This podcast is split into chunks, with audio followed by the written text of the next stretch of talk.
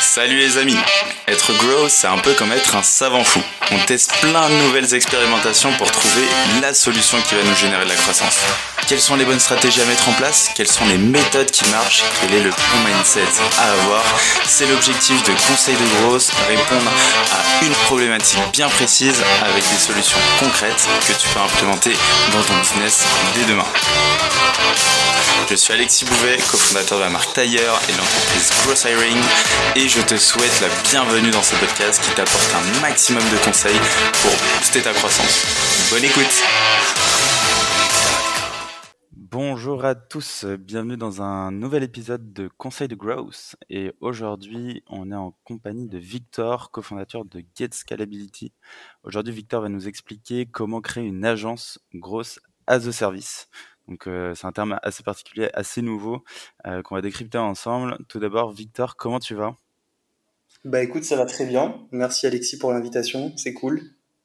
Bah avec, euh, avec grand plaisir. Du coup, Victor, bon, on a eu le temps d'échanger tous les deux. Moi, j'ai eu le temps aussi d'en savoir un peu plus sur toi. Ceux qui nous écoutent, pas forcément. Est-ce que tu peux te présenter en quelques phrases?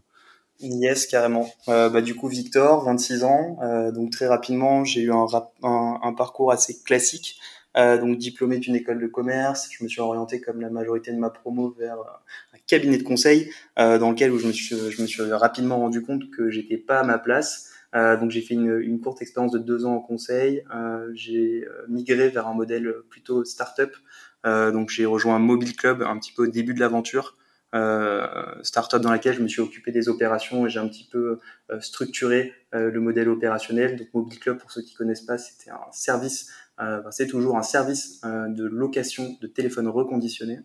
Euh, donc je me suis occupé des opérations là-bas et j'ai toujours gardé en pointillé dans un coin de ma tête l'entrepreneuriat, parce que j'ai déjà eu une première expérience entrepreneuriale qui était un site e-commerce dans la food.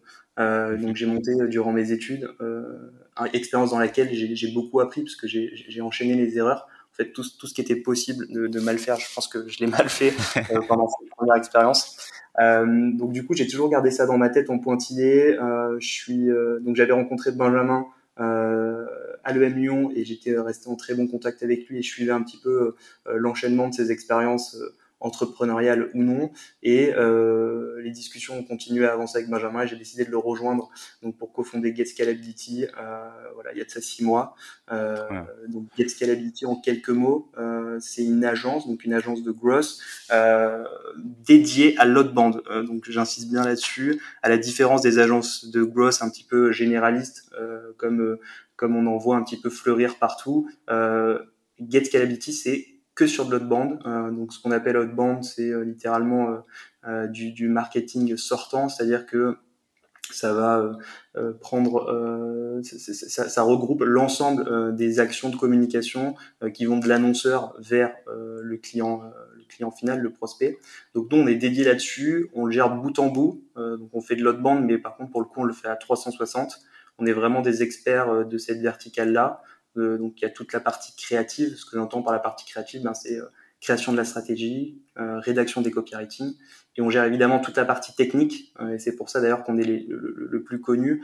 donc là, c'est interconnexion des outils, donc côté client et côté get scalability. génération de la data, enrichissement de la data et data visualisation de la performance, CRM et, et call emailing, messaging sur LinkedIn. Voilà.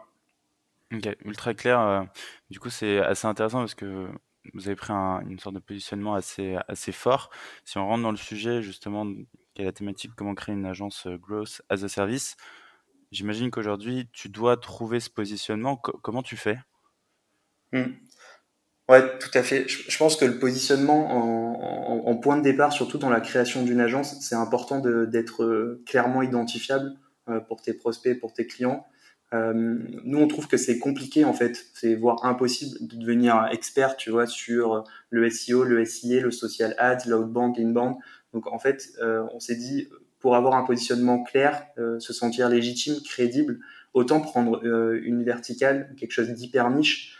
si on réfléchit, qu'on prend un peu de recul, en réalité, l'outbound à l'échelle du growth en général, c'est microscopique. C'est c'est rien du tout. Déjà, tu vois les intitulés de poste, les job offers Et les, les, mecs, qu'est-ce qu'ils recherchent En fait, l'outbound, c'est une bullet point parmi toute une job desk. Parfois, c'est même pas présent dans des job desk growth. Donc en fait, c'est mhm. vraiment microscopique. Mais le fait que ça soit encore très niche, bah, ça nous a permis rapidement bah, de maîtriser le sujet, de savoir quoi on parle, de, de quoi on parle, être identifié comme les experts et euh, avoir ce discours-là de se dire euh, on tabasse cette verticale, on est, euh, on, on, sera les meilleurs pour vous accompagner là-dessus. Par contre, on sera incapable de vous accompagner sur le reste. Donc vraiment, ouais, le positionnement, c'est important de le, bah, de, de le, choisir déjà. Donc nous, on a choisi l'autre bande. ensuite, pour pour constituer ton positionnement, il y a aussi une manière, tu vois, de communiquer dessus. donc nous, dans notre cas, on n'est pas trop dans la trend actuelle on n'est pas très présent sur LinkedIn, on fait pas euh, grand chose, on fait pas beaucoup de, de webinars, euh, de podcasts. Euh, tu vois, tu étais le premier podcast qu'on fait. donc là-dessus, nous, on a plutôt un positionnement qui est discret. on se représente plutôt, tu vois, une, sorte d'antichambre. nous, la plupart de nos clients, tu vois, on les a en introduction sur WhatsApp. on donne une image assez assez secrète, tu vois. On a l'impression que, en fait, on est une, une petite antichambre, un petit laboratoire euh, hyper hyper euh, euh, en, en, retrait par rapport à l'écosystème. Et, et, du coup, notre positionnement, tu vois, c'est le, le, lien entre ces deux trucs, c'est de se dire, on prend qu'une seule verticale et on a une manière de, communiquer ou en tout cas une manière d'acquérir des clients qui est un petit peu différente euh, que ce qui se passe actuellement avec LinkedIn. Euh, donc, voilà pour, pour, répondre à ta question, notre, positionnement il a été construit comme ça au départ. Ouais, ouais, c'est c'est, euh, assez intéressant. euh, ce côté un peu secret, euh, ça me fait penser à My Name is Bond. Euh, c'est bah, tu as une agence d'automatisation sur Instagram et eux, ils ont aussi ce côté un peu, bah, on est l'agence secrète des espions, etc. Et ça donne une sorte de sentiment de rareté. je sais pas, c'est un peu indescriptible, mais on, on a envie d'y aller pour creuser et savoir ce qu'il y a derrière, quoi. Mmh, ouais, ouais, clairement ça te rend attractif. ouais, clairement, ça rend vraiment attractif. Ça rend attractif en fait. Du coup, euh, tu as beaucoup moins de mal à, à closer. T'es pas trop dans une démarche commerciale. Tu, tu reçois, tu vois, t'es sur une intro WhatsApp, euh, ça se passe en messages vocaux. Euh, tu vois, c'est assez obscur euh, comme manière. Euh, mhm. mais du coup, vu que t'es moins dans une posture, bah, ça ressemble, enfin, c'est de l'inbound, en soi, on n'a rien réinventé, mais juste, ah, mais j'ai jamais entendu parler de vous, comment ça se prononce, Get Scalability, tu vois, les mecs, ils arrivent même pas à prononcer, ils se retiennent même pas notre nom, ils se disent, ils se disent euh, ils se disent qu'il faut absolument qu'ils signent tu vois parce qu'ils sont euh, ils se sentent euh, privilégiés tu vois d'avoir eu une intro WhatsApp et de voir que genre on, a, on a notre site web, tu vois, c'est vraiment un, site web vitrine. Tu as une page, tu comprends même pas ce qu'on fait. Donc voilà, c'est assez, assez ouais, c'est drôle, ça me fait penser aussi aux invitations euh, Clubhouse. Dès que tu avais une petite invitation, euh, pareil, euh, c'est un peu ton intro WhatsApp. Tu dis, ouais, trop bien, j'ai réussi à avoir ce, ce, petit invite, ce petit message, faut aller jusqu'au bout, quoi. Trop bien. Bah, super intéressant. tu parlais aussi pas mal de Agence 360, donc que vous accompagnez quand même sur de A à Z, donc sur pas mal de sujets, mais qui sont vraiment tournés outbound B2B. Quelle est justement cette accompagnement que tu proposes qui est un peu différenciant par rapport à d'autres agences bah, En fait, tu veux, dès le début, donc moi j'avais déjà une posture un peu de consultant en étant venu de la, grande maison qui est, qui est KPMG où j'ai quand même été pas mal, euh, pas mal formé à, cette posture, tu vois, consultant. Et dès le début, on a essayé de, mettre ça en place, c'est-à-dire que en tant que prestataire de service, hein, tu vois, nous, on se doit de se tenir informé déjà de tout ce qui se passe dans notre euh, dans, dans, notre univers qui est bande, mais euh, tous les univers un peu concomitants, tu vois, l'autre bande. je pense marketing en général, je pense au sales, je pense au growth. Et, en fait, tous ces domaines-là, c'est nous qui sommes censés chez notre client en être les prescripteurs. C'est nous qui mhm. sommes censés, tu vois, proposer des nouveaux outils, donner des insights, euh, montrer des, des, cases un peu de stratégies qui ont fonctionné, euh, montrer au contraire des cases de stratégies qui n'ont pas fonctionné. Donc euh, il y a deux manières de faire ça. Euh, la, la, première, c'est de dire, euh, moi, je fais une prestation de service qui est euh, l'autre bande et tout ce qui tout ce qui va être autour de l'autre bande, je vais faire des recommandations avec des experts. tu vois, notamment sur le social ads, on commence à travailler avec Kudak. C'est-à-dire que moi, quand j'ai des clients qui commencent à me parler social ads, je dis, il n'y a pas de problème, on travaille avec Alex de chez Kudak et en fait, euh, on se fait un meeting, euh, tu vois, euh, couplé tripartie avec Kudak et on trouve une manière de collaborer. Mais on va jamais se mettre à faire du social ads. Par contre, on a ce rôle-là et plus que ce rôle, je pense qu'on a ce devoir de, trouver un, bon positionnement chez notre client pour être vu comme le prescripteur, l'expert par, par, par excellence pour donner ces recommandations-là. Donc en fait, je pense que d'un point de vue client, nous on a un rôle un peu, on pourrait appeler ça sparring partner, de se dire nous, chez le client, ok, on est là pour les sujets d'outbound, mais si vous avez un sujet euh, qui est concomitant à l'outbound, c'est-à-dire euh, si vous avez euh, une question sur comment organiser votre structuration, organisation sales, si vous avez des questions sur votre CRM, si vous avez des questions sur votre email marketing plutôt inbound, sur votre social ads, on est censé déjà euh, avoir euh, des réponses euh, à ces questions-là. Et au-delà de ça, on est censé vous, vous rediriger vers des experts ou en tout cas vous, expliquer de quelle manière vous faire au mieux accompagner et savoir sélectionner les, bonnes personnes. Donc ouais, on prend ça très au sérieux et on se rend compte que dans la relation, tu vois, avec le client, c'est genre primordial de se positionner comme ça et de sortir de ce scope-là, outbound, exécution. L'outbound, c'est pour lequel on exécute et sur tout le reste, on conseille. Mmh Ouais, non, mais je suis, te rejoins pas mal parce que souvent, en fait, on va avoir besoin de, conseiller au final. Euh, pas d'une personne qui va dire euh, ok je sais faire et je te le fais alors que tu sais pas du tout le faire mais beaucoup plus euh, bah, une posture un peu plus humble et dire bah je sais pas tu vois je sais pas le faire mais je connais des gens qui sont ultra chauds et qui peuvent te le faire et on les a sourcés pour toi en tout cas ils font partie de notre réseau de partenaires ultra aussi pareil secret bien référencé etc et qu'on a sélectionné pour toi et ça je pense qu'arriver avec cette posture de, de, conseiller expert, en fait, ça crée cette relation de confiance euh, qu'on a envie de garder avec nos clients et c'est pour ça qu'elle reste aussi euh, très longtemps. Hum. Ah ouais, elle est, excellente la posture. La, transparence euh, avec, avec les clients, c'est excellent. Sur le long terme, ça prime toujours. Mmh Entièrement d'accord avec toi. ok, donc ça, ça, c'est clair sur cette partie positionnement. Aujourd'hui, les, les offres que vous proposez, comment ça se passe? Comment vous avez Parce que je sais que l'offre, c'est toujours un truc ultra compliqué. Je pense que c'est euh, là où tous les entrepreneurs se cassent la tête parce qu'on n'est pas d'accord, on sait pas ce qui marche, on n'a pas testé, etc. Vous, qu'est-ce que vous mettez en place? Mmh.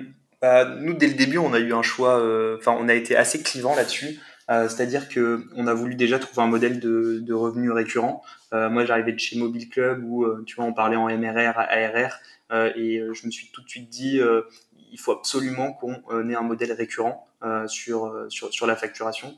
Euh, du coup, je pense qu'on on a été très clivant au début, c'est-à-dire qu'on on a, perdu beaucoup de leads, beaucoup de clients parce que on a imposé un modèle avec du récurrent, avec de l'engagement et désindexé de la performance. Euh, c'est-à-dire que, tu vois, on a, on une grande majorité de nos premiers call sales qui sont passés euh, du type, euh, ouais, mais telle agence propose d'être payé à la performance, il n'y a pas d'engagement. ouais, bah, en même temps, si tu veux aller bosser avec eux, va bosser avec eux. Nous, le, le, le pattern, il est comme ça. Et en fait, on, on le fait comme ça parce qu'on est certain que y a le, la viabilité, tu vois, du modèle et la faisabilité aussi de, de notre stratégie d'outbound, bah, elle va prendre au minimum quatre mois. Parce qu'en fait, tu vois, le premier mois, tu vas chercher des learnings, des apprentissages partir du deuxième mois, tu vas augmenter ton volume, tu vas trouver ta niche et tu vas un petit peu essayer d'épuiser ta niche. Mais enfin, si on travaille pas avec ce pattern, nous, on n'est pas capable de délivrer la mission euh, comme on le pense. Et euh, donc, on, a fait un, ça, crée un choix en fait naturel, ça crée un choix organique. Donc vraiment, je pense que quand tu crées ton offre, c'est aussi euh, le moment où tu choisis tes clients. Euh, donc nous, on s'est dit, on a envie de travailler avec des clients euh, bon, bah, qui ont euh, les moyens de se projeter sur quatre mois, qui comprennent un petit peu le gross assez pour se dire qu'il faut au minimum, tu vois, s'engager plusieurs mois pour avoir les premiers fruits, tu vois, de ton travail, qui, qui, qui, ont qui en fait qui ont accepté ce modèle-là et on s'est dit ces clients-là c'est le client avec qui on a envie de travailler. Du coup on se focalise là-dessus. Tant pis si on perd euh, un, paquet de monde euh, euh, parce qu'on propose cette offre et qu'on est assez rigide dessus, mais au moins on travaille avec des gens avec qui on a envie de bosser et, et, c'est comme ça qu'on a bâti notre offre. tu vois. et ça, ça t'arrive de, de, refuser justement des, des offres, refuser des personnes? Ouais, clairement, clairement. C'est pas moi qui m'occupe de la partie sales, c'est plutôt Ben. Euh, mais tu vois, un call sur cinq, je pense, euh, euh, j'entends Ben qui explique pourquoi on va pas bosser ensemble et pourquoi il devrait mieux passer par une solution différente, tu vois, que ça soit freelance, agent généraliste ou un autre type de ou un, un, autre type de prestataire ou même tu vois internalisé, parce qu'en fait on va pas on va on va pas être pertinent pour lui. Au vu des attentes, des besoins, de son niveau de maturité sur l'autre bande, on, on va pas être pertinent et donc, du coup, ouais, tu as, 20% de nos appels qui finissent par dire, en fait, non, on va pas bosser ensemble pour, pour telle, telle raison. Et mhm. ça rejoint un truc qui est un peu euh, l'ADN, tu vois, aussi chez nous, c'est la question de focus.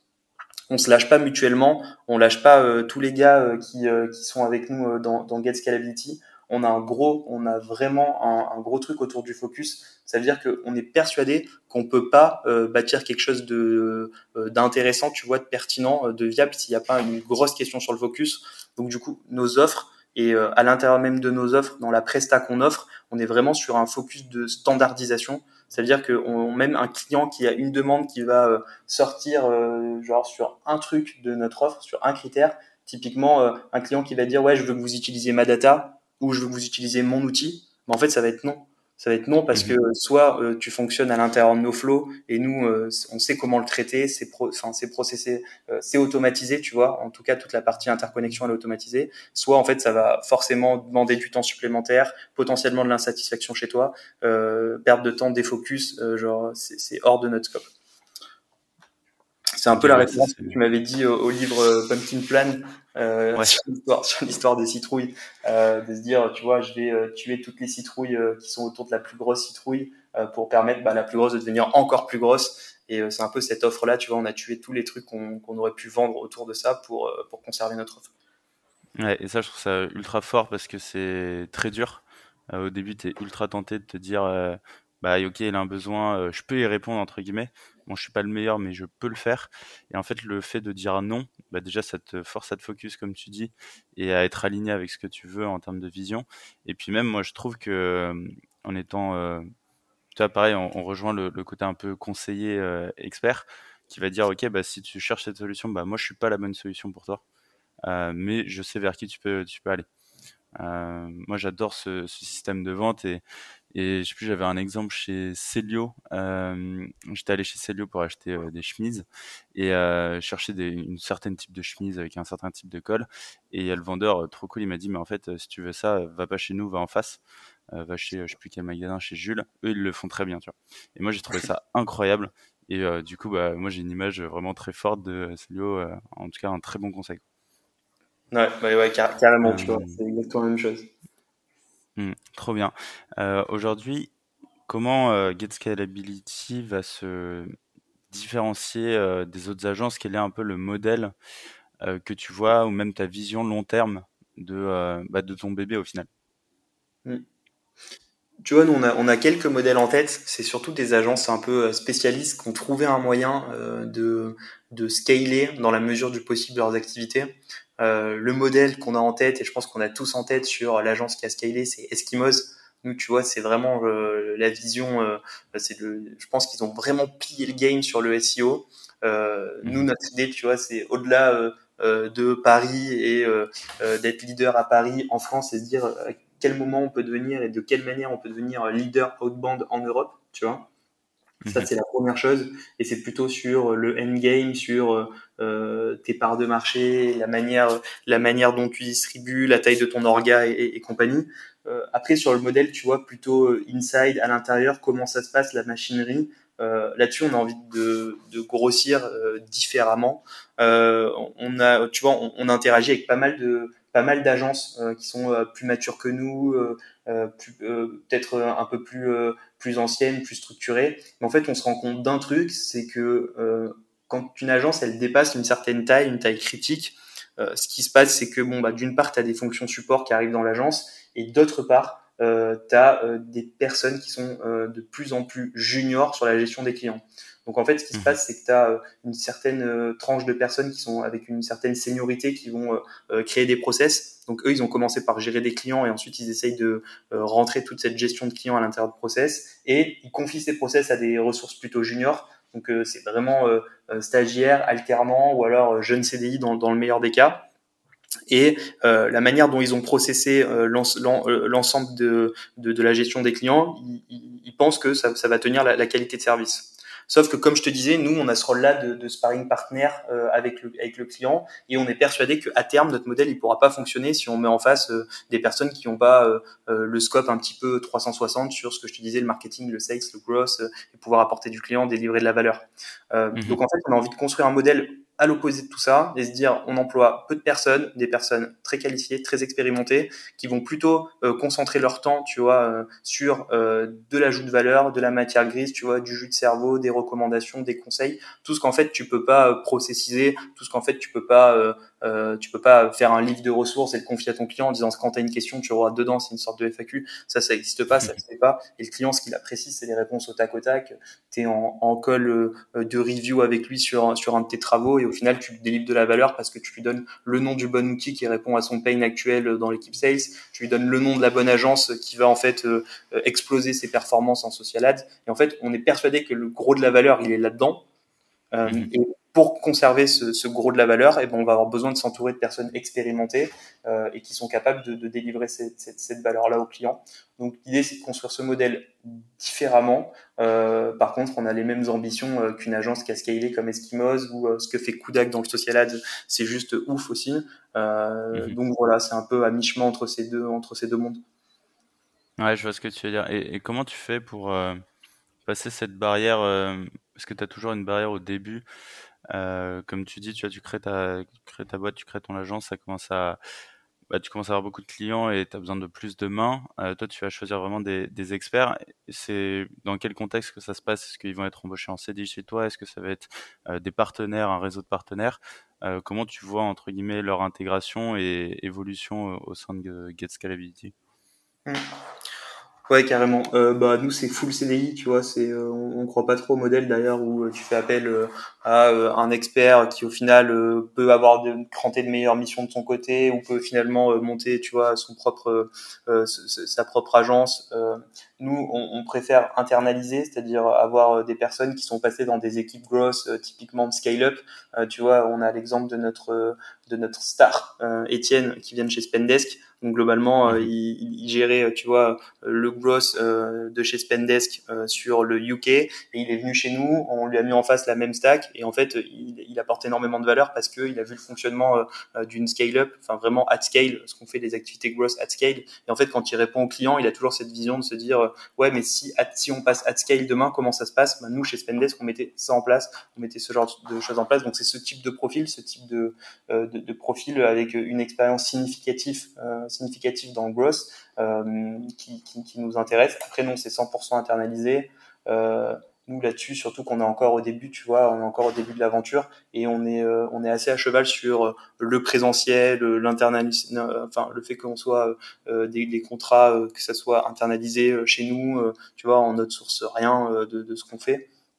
Ça permet de créer un peu au début une émulsion, une culture, ce qui fait que euh, on, est, on a une équipe qui est super engagée, euh, qui connaît super bien les clients. Même les clients, euh, quand ils, ont, ils viennent faire des onboarding chez nous, que nous on se déplace chez le client, bah, en fait, ils savent très bien que bah, Etienne il sera tout le temps dispo sur Slack. pareil pour Johan, ou alors que Michael, même s'il n'est pas sur Slack le vendredi parce que c'est le jour où il n'est pas, il est pas avec nous, bah en vrai, il est quand même en alternant chez nous et il passe, tu vois, 4 jours sur 5 avec nous. Donc, il y a une disponibilité, il y a du lien qui se crée. en tout mhm. cas, plus on pense que s'il y avait quelqu'un en visio qui est à l'autre bout de la France et qui le mois d'après n'est plus chez nous ou ce genre de choses. Ouais, ouais, je vois. Ok, trop bien. Bah, ultra clair. Bah, merci Victor en tout cas pour, euh, pour euh, toutes ces réponses et, et aussi tous ces, ces, bons conseils qu'on pourra appliquer. Euh, on arrive à la fin de l'épisode et une question que j'aime bien poser du coup c'est est-ce que tu as un dernier conseil d'amis pour ceux qui nous écoutent? Euh, yes, ben, conseil d'amis. J'imagine que les gens qui nous écoutent, ils sont intéressés. Enfin, soit ils sont indépendants, soit ils vont créer une agence, soit ils gravitent autour du growth et ils peuvent vendre leur temps euh, et des, des, missions très chères. Euh, moi, si j'ai un conseil à donner en 2022, si on fait une agence, le premier, j'en ai déjà parlé, c'est de faire du récurrent. Mais le deuxième, par-dessus tout, euh, c'est de faire du prélèvement sur vos paiements. N'envoyez pas de facture, euh, prenez GoCardless, perdez quelques points sur euh, l'ensemble de vos factures, mais faites-vous payer en temps et en heure, suivez vos paiements dans une plateforme bien structurée, relancée en un clic. Euh, c'est trop bête de perdre de l'énergie, du temps ou de, de, se retrouver avec des gros impayés, surtout au début. Et encore une fois, c'est du défocus euh, de, de, de, passer du temps là-dedans. Donc, euh, équipez-vous d'un outil de prélèvement et euh, vous verrez, ça, vous simplifiera la vie et ça permettra de mettre un pied chez le client de manière encore plus simple sur, sur du récurrent. Ouais, entièrement d'accord. Rien de pire que des, que des impayés, surtout quand on commence. Et euh, même j'avais creusé ce sujet. on peut aussi assurer certaines factures. C'est une possibilité où la personne, si elle te paye pas au bout de 30 jours, bah, ton assurance, entre guillemets, te donne 90% du montant. Donc en fait, tu as toujours une visibilité sur 90% de ta trésor qui va tomber à la fin du mois. Entre guillemets, même si la personne n'a pas payé. Donc ça, voilà, ça c'est vraiment ultra important et tu as totalement raison, Victor. Trop bien. Bah merci à toi, c'était trop cool. Merci pour cet épisode. Et puis bah, je te dis à très vite. J'espère que cet épisode t'a apporté de la valeur. Si tu veux me motiver et me soutenir pour faire encore plus de contenu, tu peux mettre 5 étoiles sur Apple Podcast et me confier tes problématiques en commentaire. Tu peux aussi le partager autour de toi si tu penses qu'il peut aider. On se retrouve la semaine prochaine pour un nouvel épisode. En attendant, prends soin de toi.